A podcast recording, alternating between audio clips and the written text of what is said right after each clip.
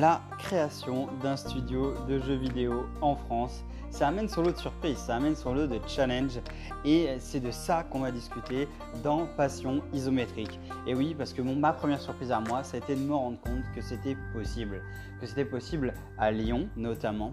Et je me lance dans cette aventure, voilà, depuis euh, quelques mois maintenant. Et je pense que j'en ai encore pour euh, de, de nombreux mois encore, de nombreuses années, je l'espère. On va discuter de ça tous les matins, du lundi au vendredi à 10h.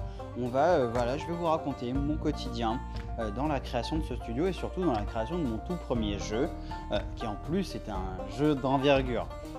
donc voilà, on se donne rendez-vous tous les matins à 10h du lundi au vendredi pour Passion isométrique. A très vite